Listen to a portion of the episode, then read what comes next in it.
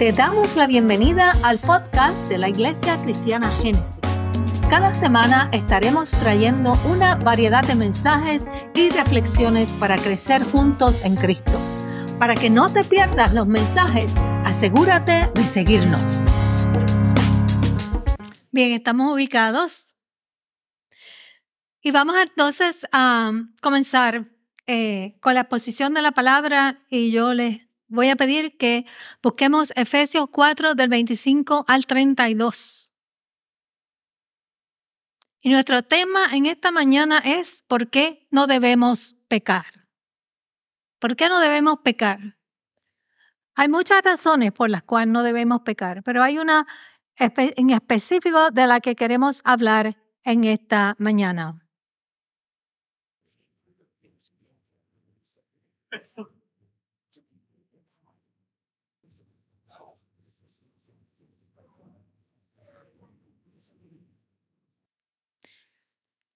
Y nos ponemos en pie para honrar la palabra del Señor.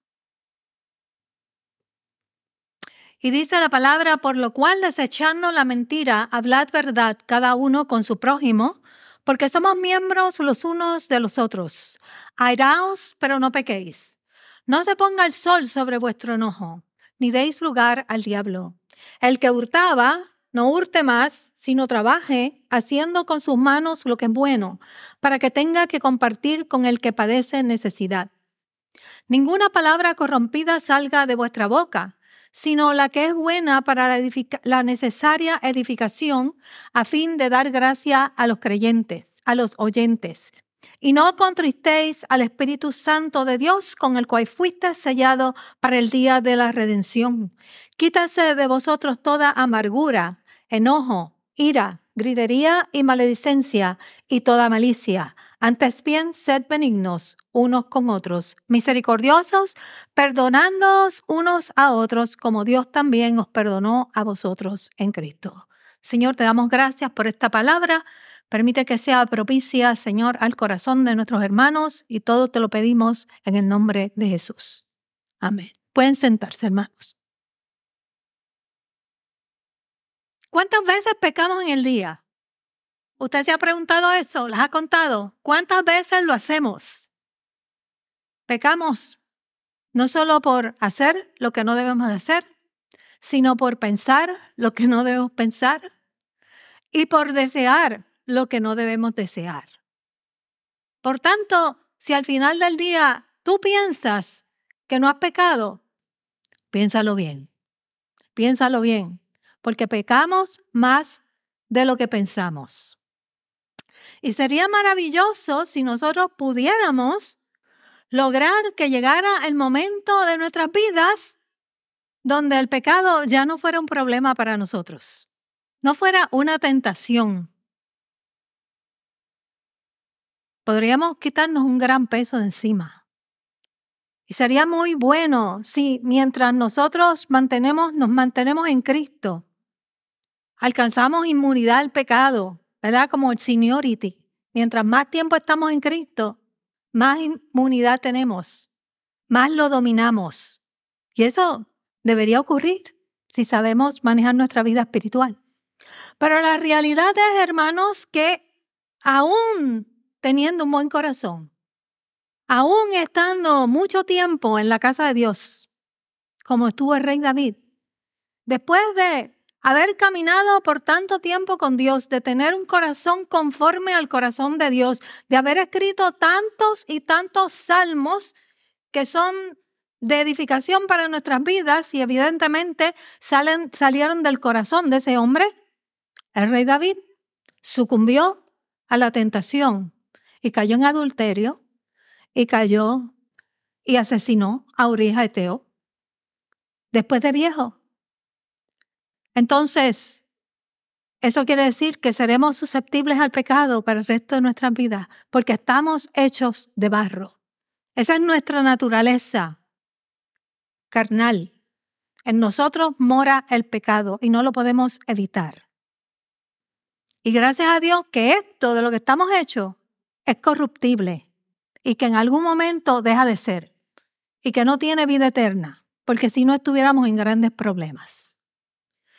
Y así le sucedió a Salomón, le sucedió al hombre más sabio del mundo que tuvo una buena relación con Dios, pero cayó en pecado de idolatría por sencillamente tener tantas mujeres. Tenía más de 600 eh, mujeres en su harén y terminó adorando las mujeres, los dioses de estas mujeres. Entonces, si tú piensas que hay cosas que no son una tentación para ti, que estás exento de pecado en muchas cosas, no olvides de la advertencia que Pablo nos hace en Primera de Corintios 10, donde nos dice, el que quiera estar firme, mire que no caiga. Tal vez tú no has experimentado algunas cosas, pero eso no quiere decir que no puedes experimentarlas. Porque tenemos una naturaleza dual. ¿Sabes lo que es una naturaleza dual? Una naturaleza donde en nuestra carne mora el pecado, que no lo podemos quitar, no lo podemos desprender de nosotros, pero tenemos al Espíritu de Dios morando en nosotros. Dos fuerzas luchando por nuestra vida. Dos. Que se oponen entre sí para que tú no hagas lo que quisieres, lo que dice la palabra. Se oponen. Y este es nuestro problema, que tenemos esta lucha. La pregunta es, ¿a cuál de ellas tú vas a someterte? Porque hay una lucha espiritual que vive en ti constantemente. Tú sabes lo que debes hacer, pero no lo haces. Y estas dos luchas se oponen. Y eso está constantemente en nuestra vida. Y de eso tenemos que estar conscientes. La pregunta es, ¿a cuál de ellas tú vas a responder? Y debido a que el pecado es una fuerza que apela a nosotros constantemente de manera tan poderosa, necesitamos algo en nuestra vida que nos motive a llevar una vida santa, que sea más fuerte que el pecado que nos asedia, el pecado que nos domina. Y una motivación que nos mantenga en la línea de combate, porque somos soldados, estamos luchando por sobrevivir al pecado, que nos lleve a superar, que nos lleve a vencernos a nosotros mismos, porque nosotros somos nuestros propios enemigos. Necesitamos algo más, una fuerza mayor. Y el Espíritu Santo está ahí para darnos esa ayuda, pero tenemos que saber utilizarla. Jesús lo hizo cuando fue al desierto. Tuvo la lucha, pero él venció con la palabra, porque escrito está. Entonces nosotros tenemos que aprender a utilizar esas herramientas espirituales que Dios nos ha dado para destrucción de fortaleza. Y en nuestros días, en nuestros días hay muchas personas que dicen, pero ¿por qué no pecar si pecar es tan bueno? ¿Por qué no pecar? Déjame vivir mi juventud. Déjame gozarla. Ya tú gozaste la tuya, déjame gozar la mía. Yo no estoy listo para eso todavía. ¿Ustedes han oído eso? Yo he oído muchas personas diciendo eso. Pero tenemos que pensar que aunque nos parece placentero, aunque sencillamente eh, nos trae mucha satisfacción, esa satisfacción, hermanos, es momentánea, dura poco, no dura para toda la vida. Y al final de cuentas no edifica nuestra vida espiritual, que es la que va a morar con Cristo cuando nosotros muramos. Esto se queda, lo que está dentro de nosotros es lo que se va. Eso es lo que se va con Cristo. Entonces no dura para toda la vida. Y la Biblia nos da muchas, muchas razones para no pecar. Y una de estas buenas razones es que el pecado, hermano, nos duele. Nos duele pecar. Cuando nos duele, lo pensamos mejor. Cuando pasamos la experiencia, lo pensamos mejor y en la próxima ocasión posiblemente no lo hagamos nuevamente. Nos duele cuando se nos hiere, cuando nos hieren. Nos duele. Especialmente cuando nos hieren personas que conocemos, que amamos, nos duele. Y nos duele también cuando herimos a personas que amamos. Nos duele. Nos duele cuando nos mienten y especialmente cuando viene de personas que nosotros conocemos bien. Nos sentimos heridos. Y Dios diseñó los mandamientos para protegernos, porque Él conocía el problema de pecado en el que estábamos eh, estábamos, habíamos caído y que nadie nos puede sacar de esta situación sino Cristo. Entonces Dios diseñó estos mandamientos, pero la ley no fue suficiente para detener el pecado, porque el pecado mora en mí. La ley únicamente fue buena para mostrarnos que somos pecadores porque no podemos cumplir con la ley. Ese sencillamente fue lo que aprendimos de la ley. La ley nunca detuvo el pecado. Y seguimos pecando aunque la ley está ahí. Nosotros mismos la infringimos a cada rato. Entonces, esta ley se resume en este mandamiento. Amarás a tu Dios con todo tu corazón, con toda tu alma, con toda tu mente y a tu prójimo como a ti mismo. Esa será la mejor motivación que nosotros podamos tener para pecar, para no pecar. Es el poder del amor lo que nos debe impulsar a no pecar, porque cuando amamos,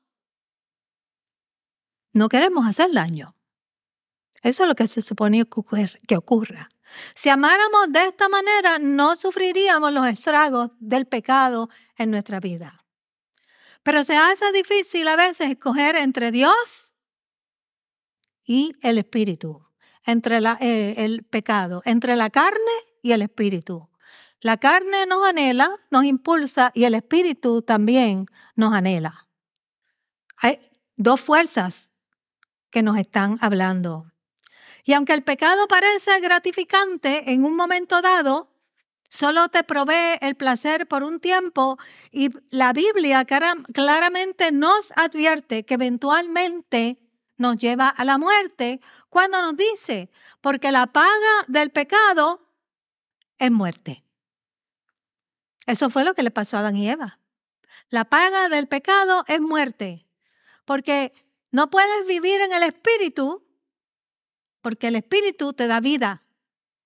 Te lleva a la muerte y si te lleva a la muerte, tú no puedes vivir en el espíritu. Entonces, sencillamente, contrista tu vida espiritual se queda sin actividad. Pero la razón para no pecar, por eso la razón que nosotros deseamos enfatizar en esta mañana, en el día de hoy, es la que presenta Pablo en Efesios 4:30 cuando nos dice, y no contristéis al Espíritu Santo de Dios con el cual fuiste sellado para el día de la redención.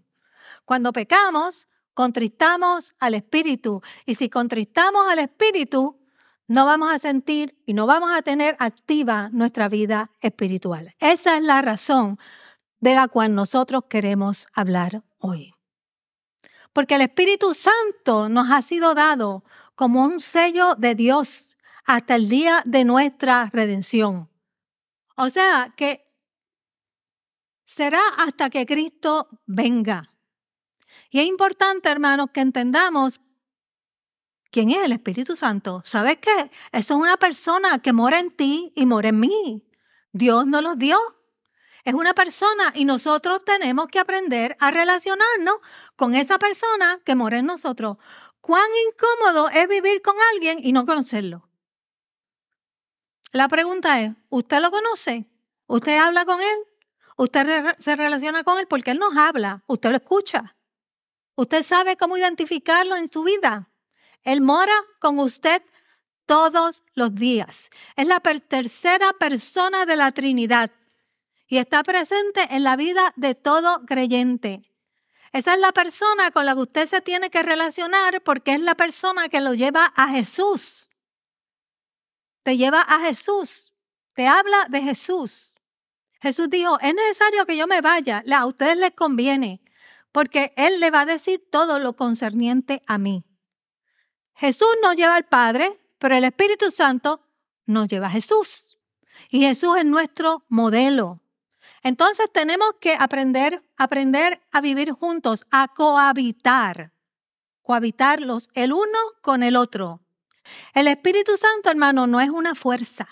El Espíritu Santo es una persona. Tiene voluntad, tiene emociones y puede ser contristada por nuestras acciones. Es nuestra fuente de poder. Y cuando lo contristamos, eso deja de ser. Perdemos. Perdemos todo lo que nos da. Lo contristamos. Es imposible vivir la vida de Cristo sin el Espíritu de Dios. Porque Él es el que nos enseña, Él es el que nos muestra, Él es el que nos fortalece, Él es el que nos da fruto. Él es el todo en nuestra vida espiritual. Y este es el sello que Dios ha puesto en nosotros. Y esto significa que le pertenecemos a Él. Dice que hasta que Cristo venga, ¿sabes cómo eh, somos identificados? Porque tenemos el sello del Espíritu de Dios en nuestras vidas. Él es el que produce esa nueva persona en nosotros.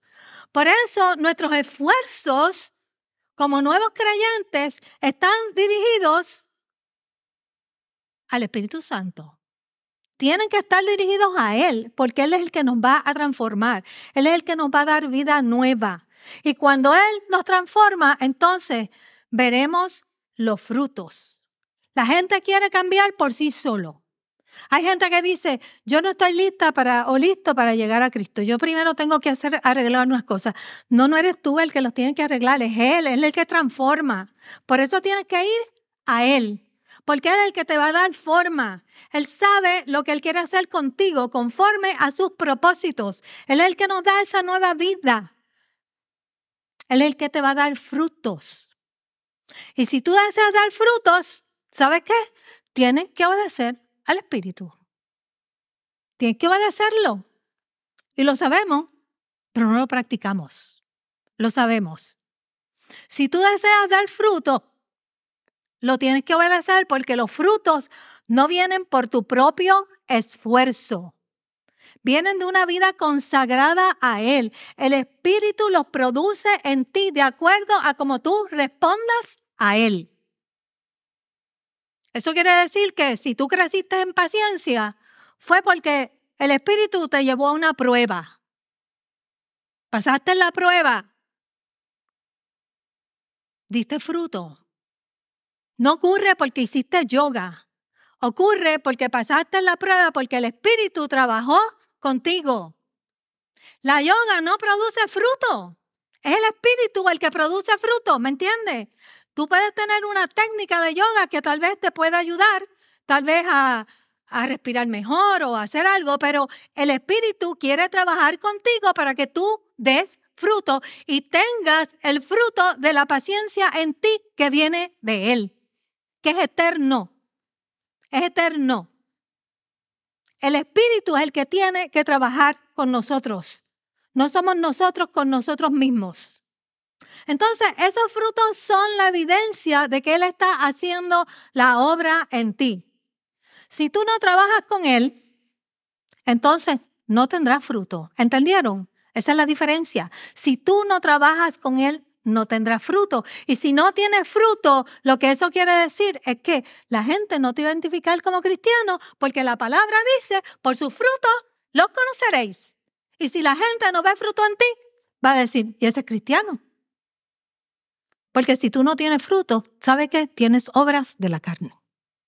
Y así es que tú te vas a comportar. Son dos cosas diferentes. Si no tienes una, tienes la otra. Pero no vas a detener, no vas a dejar de tener algo no vas a dejar de tener algo.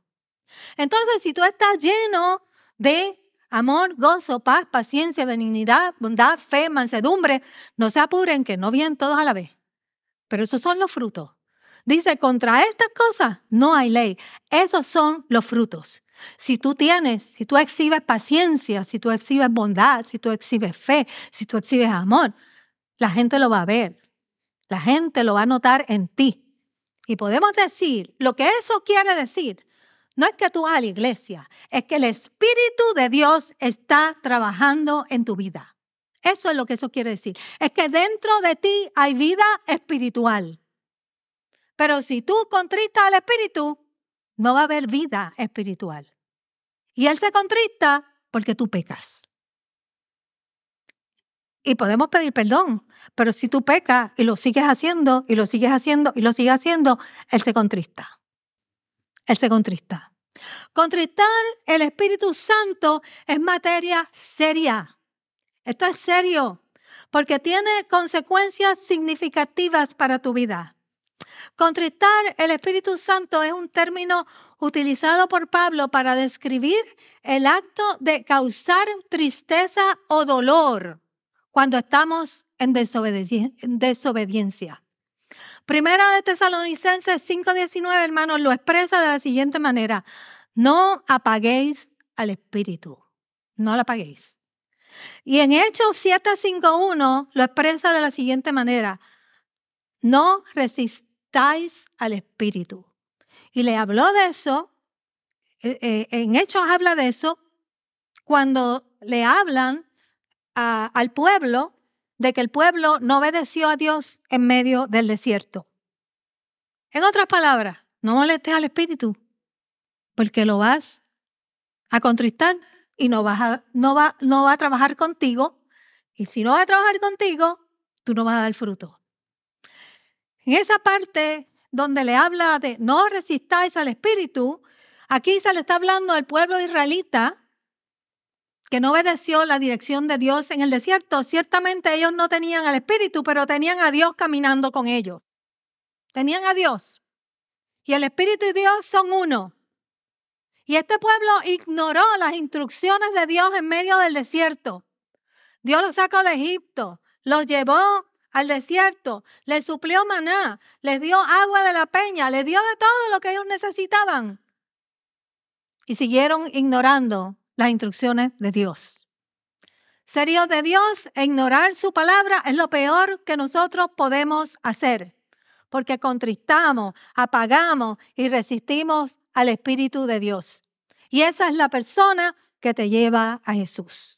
Nunca vas a tener esa identidad si no trabajas en eso. Es como si usted le diera instrucciones a su hijo y su hijo ignorara lo que usted le está diciendo. Entonces se lo dice una vez, se lo dice dos veces, se lo dice tres veces y llega el momento en que usted dice, ok, se acabó. ¿Cierto? Eso es lo que hacemos.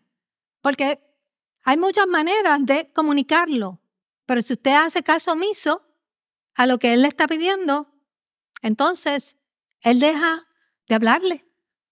Porque ¿para qué le va a hablar si usted no le va a hacer caso? Por eso se contrista. Entonces,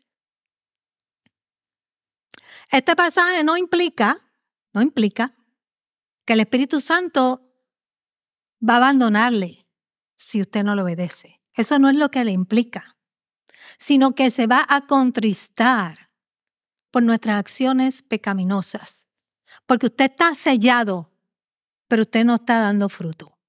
Son dos cosas diferentes. Usted está sellado con el sello del Espíritu de Dios.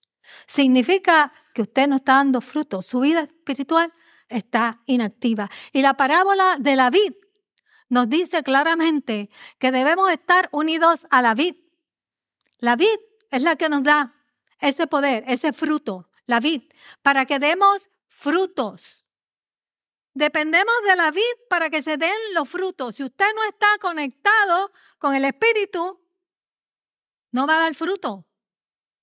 Y dice que todo pámpano que en mí no lleva fruto es cortado y echado al fuego. Es cortado. De manera que dar fruto no es una opción.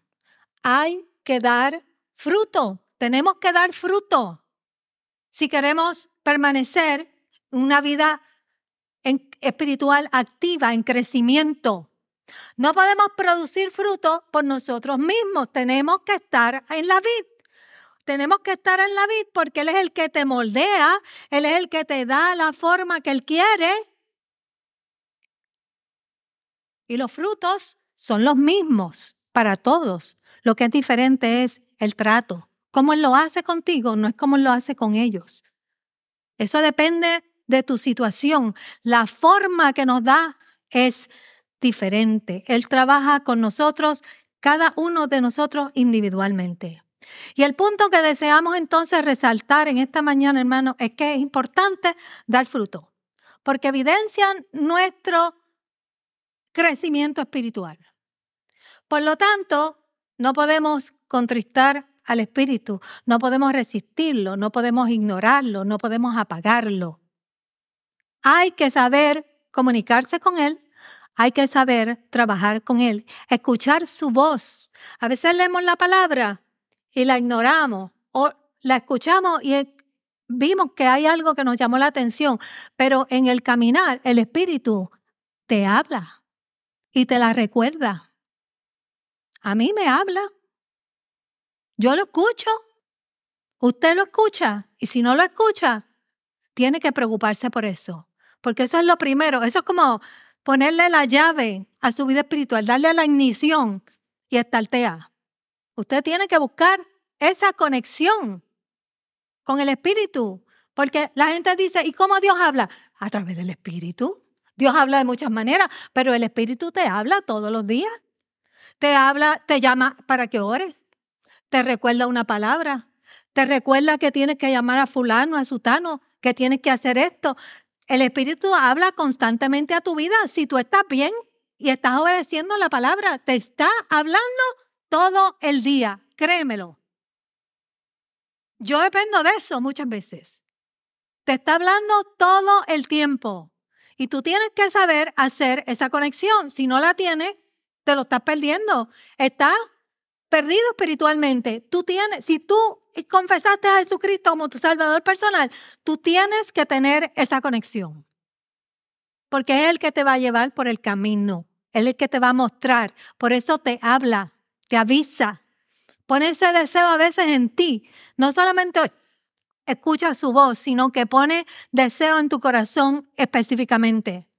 Y el capítulo 4 del libro de los Efesios, Pablo nos da algunos consejos sobre qué debemos estar haciendo para no contristar el espíritu, que tiene que ver con nuestra vida transformada, pero eso no es el tema de esta mañana. El tema de esta mañana es que tenemos que conocer al espíritu que tenemos que dejar de pecar para que podamos tener esa vida espiritual que nos conviene. Entonces se nos dice en esta parte de Efesios, lo primero que dice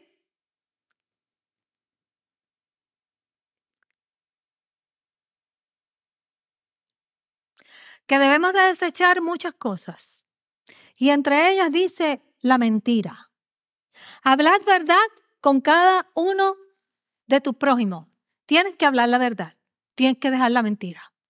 Y de eso hablábamos la semana pasada. Tienes que quitarle a ti, echarlo. Dice, mira, vacía esta oficina porque yo no puedo bregar, con, yo no puedo trabajar con, con todo esto, con este revolú. Lo que hay es un revolú en tu vida. Tienes que vaciar la oficina. Déjala vacía y yo lo voy a añadir.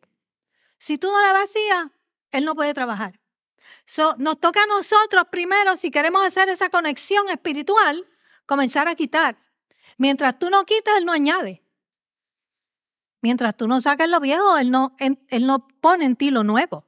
So, tiene que surgir de ti. Y el Espíritu de Dios nos da testimonio de Jesús y Jesús es la verdad. Y si tú estás en mentira, no puedes recibir, entonces lo vas a recibir, pero no le vas a hacer caso. Tienes que dejar la mentira. Tienes que hablar verdad. Porque para dar testimonio de Jesús tenemos que hablar la verdad.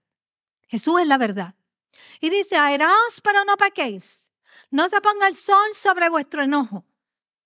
No toda la ira es pecado, hermanos. Jesús se airó, volcó las mesas y le dijo a todos los fariseos que eran unos hipócritas. Se molestó, estaba indignado por lo que estaba ocurriendo en ese lugar.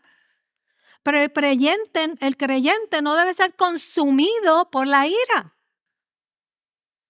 No debes dejar que eso te dure hasta el próximo día, porque le estás abriendo las puertas al enemigo.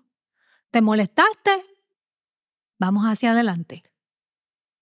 Eso no es lo que debe perdurar en ti, sino los frutos. No le abras tu casa al enemigo. Y dice después, el que hurtaba, no hurte más, sino trabaje haciendo con sus manos lo que es bueno, para que tenga que compartir con el que padece necesidad. Pablo usa este ejemplo para demostrarnos que cuando nosotros nos arrepentimos y nosotros dejamos de hacer lo que hacíamos, entonces cambia nuestro estilo de vida. Dejamos de hurtar y ahora estamos trabajando, haciendo algo de provecho con nuestras manos, algo positivo con nuestra vida. Y si hacemos algo positivo con nuestra vida y nos conectamos con el Espíritu, vamos a encontrar el camino correcto. Después nos dice, ninguna palabra corrompida salga de vuestra boca, sino la que sea buena para la edificación, a fin de dar gracia a los oyentes. Corrompida implica que trae daño, dañamos a los que están escuchando con lo que decimos, porque de la abundancia del corazón habla la boca. Debemos hablar de manera que edifiquemos a nuestros hermanos y no los dañemos. Usted lo hace, aquel dice, oh, este cristiano habla malo, yo también. Me voy a copiar fácilmente porque la gente este, se va por la línea más, más, más fácil, ¿verdad? Destruye la vida de otros y destruye nuestro testimonio. Y luego dice, quítase de vosotros toda, y dice toda amargura. El uso de esta palabra, hermano, lo que significa es que debemos remover todo tipo de amargura que se pueda encontrar en esta lista que Él nos da. Dice, deben de abandonar el enojo, la ira, la gritería, la maledicencia y toda malicia. ¿Usted veía por dónde empezó la, la amargura? Comienza con el enojo, luego sube a la ira, un poquito más, fuerte, ¿verdad? Luego sube a la gritería. Después vamos a la maledicencia y luego es malicia. Ahora hay maldad en nuestro corazón. Ahora maquinamos en nuestro corazón. Comienza sencillamente con el enojo. Dice, no se ponga el sol sobre vuestro enojo. Por eso es que no se debe poner el sol, porque si tú lo dejas ahí, eso va a escalar hasta llevarte a la amargura. La amargura encabeza la lista, porque todos esos otros pueden llevarte a la amargura. Entonces, la amargura puede venir de una situación que no está resuelta en tu vida, o de que sencillamente guardaste rencor, o que alguien te hizo algo, alguna situación que te hirió, o tal vez no la resolviste a tiempo. Por eso dice que quites todo eso rápido, sácalo, porque eso adentro ahí se pudre y se convierte en algo peor. No hubo resolución. Hay una herida que no cerró. Está viva ahí y por eso se anida. Si tú lo haces espacio, se va a anidar y crece y brota en tu corazón. Ahora tienes un corazón que no está bien delante de la presencia de Dios y solamente lo provocaste porque no quitaste lo que tenías que quitar a tiempo. Y esa es una de las características que tiene la persona no transformada, porque no ha cambiado, que no se ha dado a la tarea de hacer lo que el Espíritu Santo desea que hagamos, porque para él poder obrar, tú tienes que sacarlo. Tienes que sacarlo para poderte transformar. Si tú no obedeces lo que dice la Escritura, el Espíritu Santo no puede hacer nada por ti. Él te puede ayudar, Él te da la fuerza, Él te da los frutos, Él, Él te ayuda en el camino, pero el que tienes que obedecer eres tú. Este es el trabajo del Espíritu Santo, el que te va a ayudar, pero tú tienes que tener la voluntad. Y Él sabe qué forma te quiere dar. se lo dejan las manos a Él una vez tú obedeces. Tú obedeces. Nadie sabe lo que tiene que transformar en ti, sino solo Dios. En la cultura hebrea, cualquier planta venenosa se llamaba una planta amarga. En la cultura hebrea. Y el veneno destruye, amarga tu corazón. Ustedes han escuchado esa frase cuando la gente dice, esa persona está amargada, porque de su boca no sale nada bueno, todo es malo, todo le molesta, nada bueno que decir. ¿Usted no la ve hablar? ¿O decir algo bueno? ¿Y usted ve su forma de ser con las demás personas? ¿No quiere hacer bien? ¿No le importa a la gente? ¿Como que no tiene amor por la gente? El autor del libro de los obreros usa la frase raíz amarga, que se refiere a algo que hace daño a los demás. Esa raíz amarga le hace daño a usted, pero le hace daño a los demás. Y cuando habla en el contexto de hebreo, lo, lo, que está diciendo es que le hace daño a la iglesia, en el contexto de la iglesia. Dice, mirad bien, no sea que alguno deje de alcanzar la gracia de Dios, el favor de Dios, que brotando alguna raíz de amargura os estorbe y por hecha muchos sean contaminados. Te estorba a ti, le estorba a los demás, a tus hermanos, con tus actos, con lo que tú dices, porque lo que tú dices puede contaminar el corazón de los demás. Y debemos de tener cuidado de no repetir lo que salga del corazón de una persona que tiene una raíz de amargura. Porque estamos reproduciendo algo que tal vez no existe. Sencillamente esa persona lo ve a través de su sentimiento, de su emoción, de su amargura. Interpreta las cosas de una manera que no son. Entonces nosotros tenemos que saber identificar eso porque podemos dañar el corazón de nuestro hermano con un comentario como ese. Una raíz amarga, hermano, tiene veneno. Puede ser pequeña y de crecimiento lento,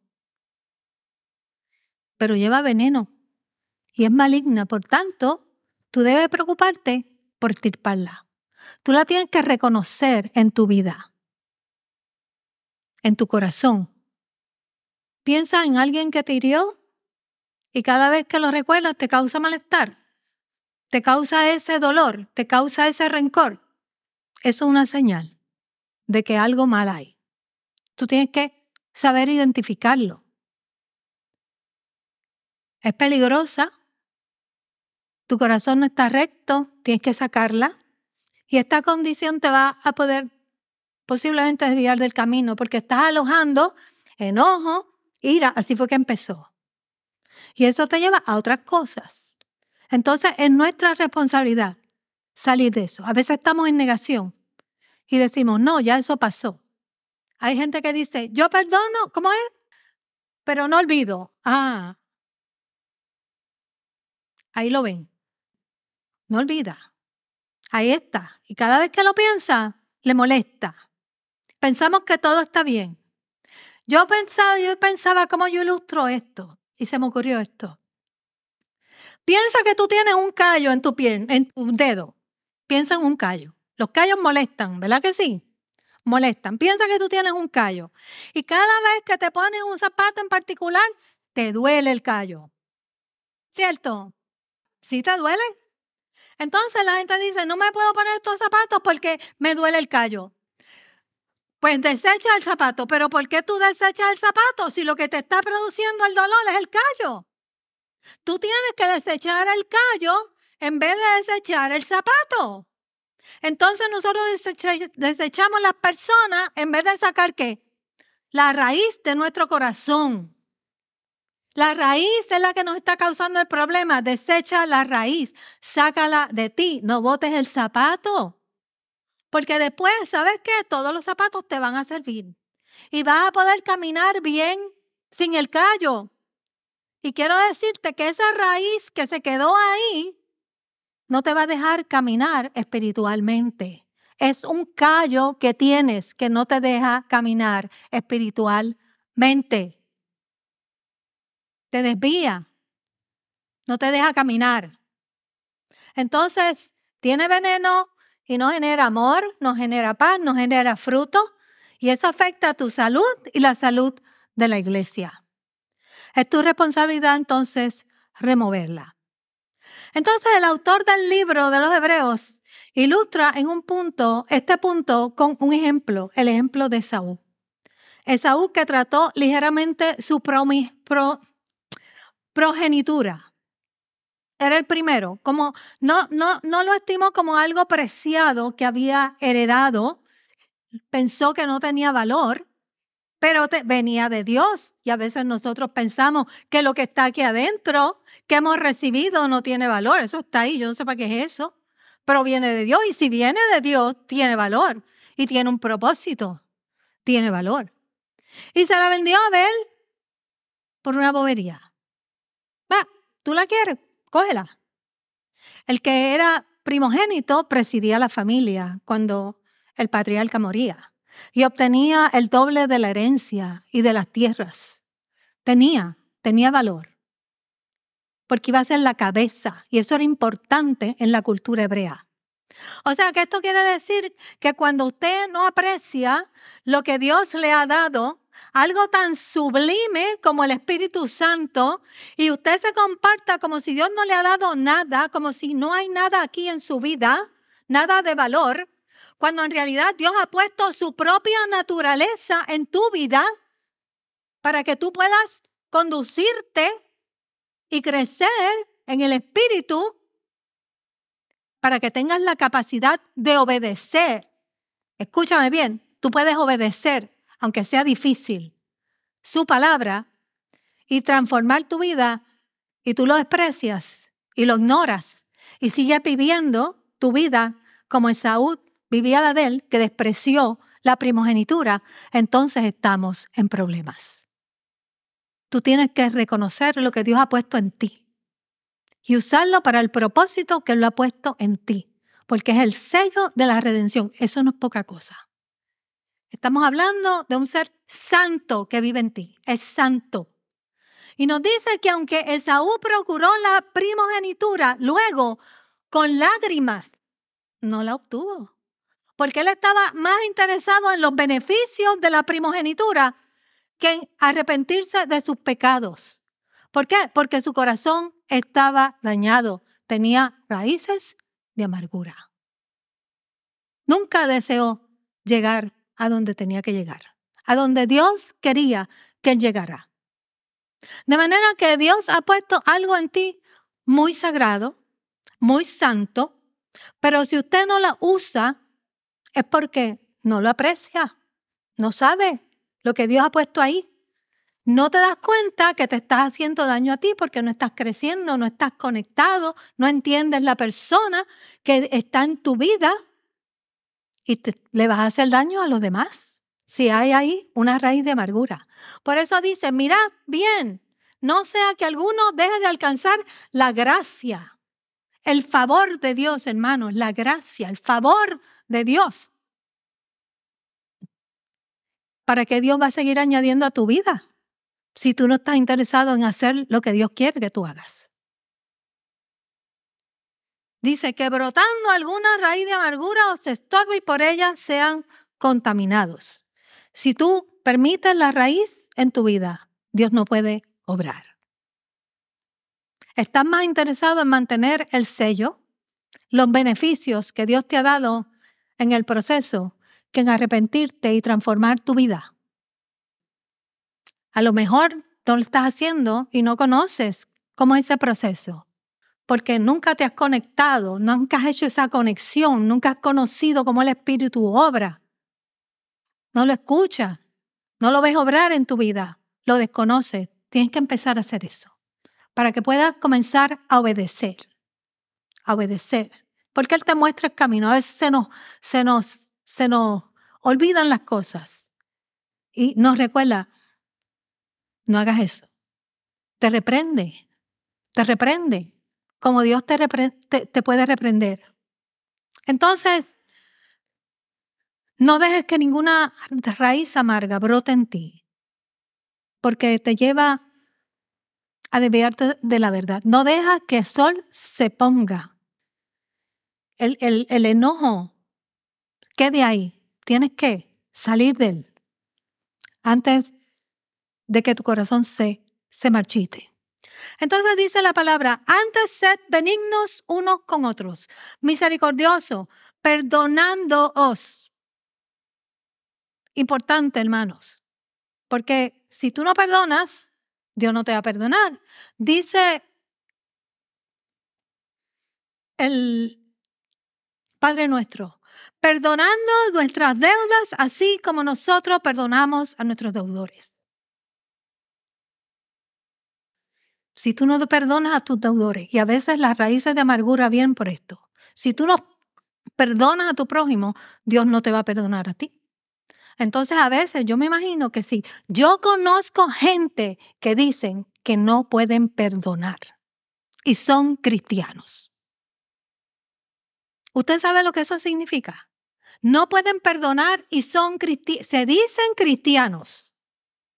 Entonces yo me imagino que la lista, la lista de pecado que esa persona tiene así de grande, ¿verdad? Que Dios no ha perdonado.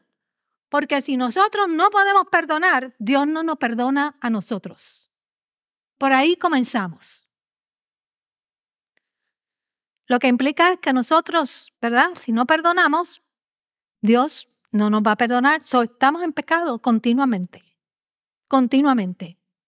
De manera que nos dice la escritura, tu pecado, y voy a resumir, me queda una página. Tu pecado contrista al Espíritu. ¿Sabes por qué? Porque el Espíritu te ama como Dios te ama. Tú puedes contristar a una persona que te ama. Y tú puedes tolerar tal vez que una persona que tú no conoces te hiera. Pero cuando alguien te ama y te hiere, a veces no lo toleras. Te duele mucho, te duele mucho. Y mientras más tú ames a esa persona, más profunda es tu herida. Más profunda. Es por eso que realmente si tú amas a Dios, tú no lo tienes en poco. Tú sencillamente obedeces, porque tú no quieres contristar el Espíritu Santo de Dios.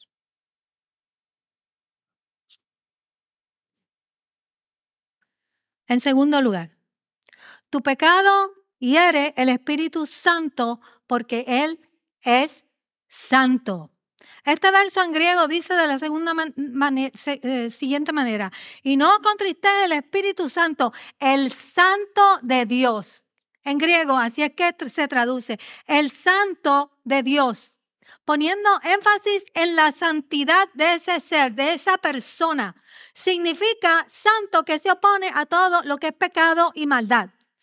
¿Recuerdan la visión de Isaías cuando vio a Dios? Dice, santo, santo, santo, toda la tierra está llena de su gloria.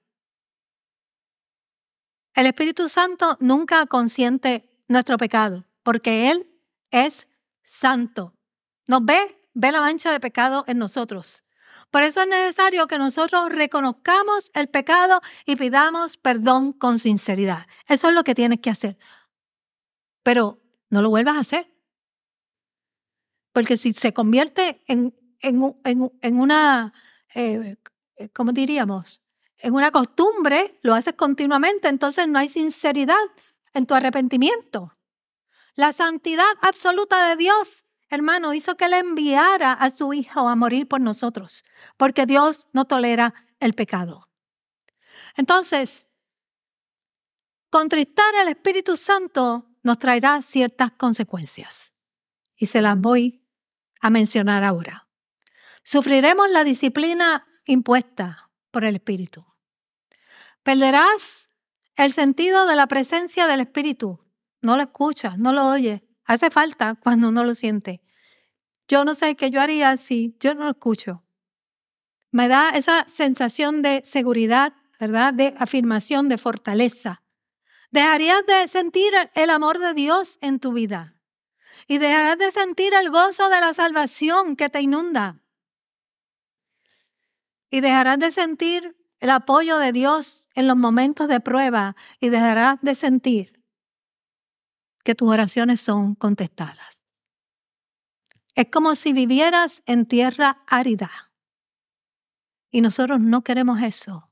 Por lo tanto, no nos conviene pecar. Nos conviene caminar para crecer y comenzar a sentir el Espíritu de Dios en nuestras vidas. Hermano, eso fue lo que le pasó al pueblo de Israel cuando fue al exilio en Babilonia y allí estuvo por 70 años que el Señor le dijo, acostúmbrense a vivir aquí y hagan una vida normal porque aquí estarán por buen tiempo y me buscarán y no me encontrarán. Cuando me busquen de todo corazón. Lo dejó allí a la deriva. Por 70 años Dios no le apareció a esa gente. Y es bien difícil cuando Él se esconde de nosotros, porque Él se esconde. Su presencia se esconde. Los músicos pueden pasar. Hay muchas razones, hermanos, por las cuales no debemos de pecar. Queremos obedecer a Dios, no lo queremos tomar a la ligera, porque no queremos ignorar, no queremos contristar, no queremos resistir al Espíritu Santo de Dios que fue dado a tu vida con ese propósito. Dios te va a pedir cuentas, hermano, de lo que te ha dado. Y algún día te va a decir, ¿qué hiciste con lo que te entregué? No fue lo que tú hiciste con tus manos, porque lo que Él te entregó fue el Espíritu de Dios que lo puso en tu vida. ¿Qué tú hiciste con eso? Porque supone que tú hagas algo con eso. Se supone que tú lo conozcas, se supone que te comuniques, se supone que tú trabajes con esa persona que vive en ti. ¿Qué hiciste con él? Todos pecamos diariamente y podemos evitar contristarlo si estamos tratando de hacer las cosas correctamente. Sencillamente ora, confiesa tus pecados, no los dejes pasar por alto, resiste la tentación en lugar de resistir al Espíritu. La gente no resiste la tentación, pero resiste al Espíritu. Del momento en que tú sucumbes a la tentación, tú estás resistiendo al Espíritu. No dejes para mañana, hermanos, lo que pueda ser una decisión trascendental en tu vida. En esta hora yo te invito a pasar al altar. Este es el lugar de Dios para ti. Si necesitas ayuda, si deseas restaurar tu vida espiritual, si quieres reconciliarte con el Señor, si lo quieres recibir como tu Salvador, en esta mañana yo te invito a enderezar tu senda. O sencillamente a pedirle al Señor algo en particular que tú quisieras de Él. Tal vez reconectarte con el Espíritu. O que Él te enseñe a cómo hacer esa conexión espiritual en tu vida. Lo único que tienes que hacer es orar y pedirle que te deje escucharlo. Él va a comenzar. Y tal vez tú lo estado escuchando, lo has estado escuchando y no sabes que es Él. Hay mucha gente que no sabe identificar quién es el que está hablando. Tal vez te piensas que es tu pensamiento, que eres tú mismo. Pídele al Señor que te muestre en esta mañana. Que Él haga esa intervención divina en tu vida.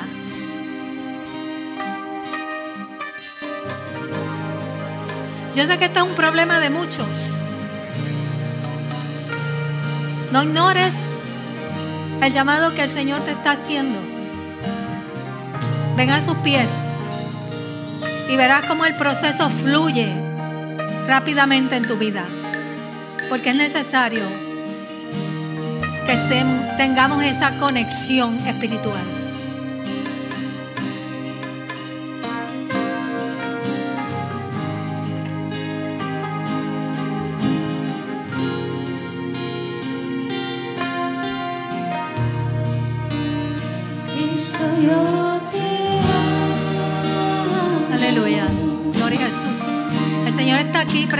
En esta mañana. Vamos a alabarlo. Vamos a decirle que le amamos. Que queremos ser fieles a Él.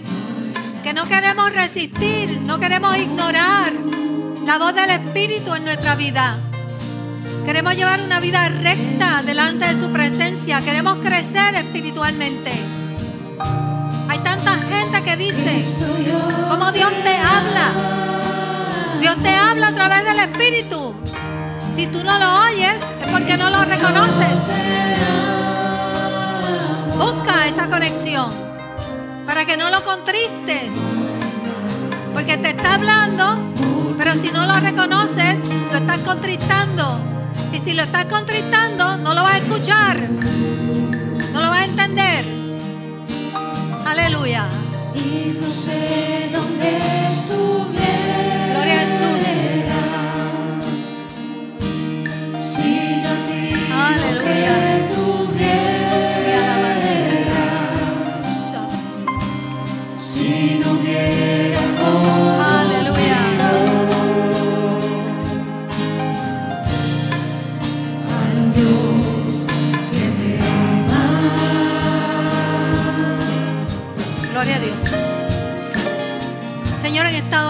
Gracias. Gracias por tu palabra, porque habla a nuestro corazón. Gracias por tu palabra, porque la podemos reconocer en nuestra vida, Señor. Porque podemos reconocer, Señor, y podemos actuar sobre lo que tú nos has hablado, Señor. Gracias, Señor, porque tu pueblo necesita tu palabra. Tú lo sabes, Padre. Por eso, Señor, tú suples cada domingo, Padre. Y en esta hora yo te pido por cada persona aquí representada. Y te pido, Señor, que ellos puedan sentir el poder de tu Espíritu obrando en sus vidas de una manera especial. Señor, que el que no sabía cómo eh, conectarse con el Espíritu en su vida, Señor, puedan reconocer su voz de ahora en adelante. Puedan estar pendientes, Señor, de cómo tú nos hablas, porque nos preguntamos constantemente cómo tú nos hablas, pero tú has puesto tu Espíritu Santo, un Espíritu que es santo, es el santo de Dios que mora en nosotros, que vino a hacer el trabajo que tú le enviaste a hacer. Y si no lo reconocemos, Señor, no podemos trabajar, no podemos crecer, no podemos dar fruto, porque Él es el que nos forma, Él es el que nos guía, Él es el que nos lleva a Cristo, Señor amado. Permite que todos podamos estar en conexión y podamos conocer esa santa persona que tú has puesto en nuestro ser, para que podamos ser transformados conforme a sus propósitos en nosotros, Señor. Oh Dios, te doy gracias por esta palabra. Yo te pido, Señor, que podamos estar apercibidos de ahora en adelante, Señor, al hablar a la voz del Espíritu, Señor. Y es en el nombre de Jesús que te doy gracias por este culto. Te doy gracias por mis hermanos. Y te pido, Señor, que el Espíritu continúe hablando en su vida y que podamos regresar aquí nuevamente el domingo que viene en el poder del Espíritu para escuchar tu voz nuevamente. Y es en el nombre de Jesús que lo ponemos todo delante de ti. Amén y amén. Dios les bendiga, hermanos. Les damos las gracias por acompañarnos y escucharnos en el día de hoy. Te exhortamos a que estés atento a nuestro próximo episodio. Si aún no lo has hecho, asegúrate de seguirnos y dejar tus comentarios.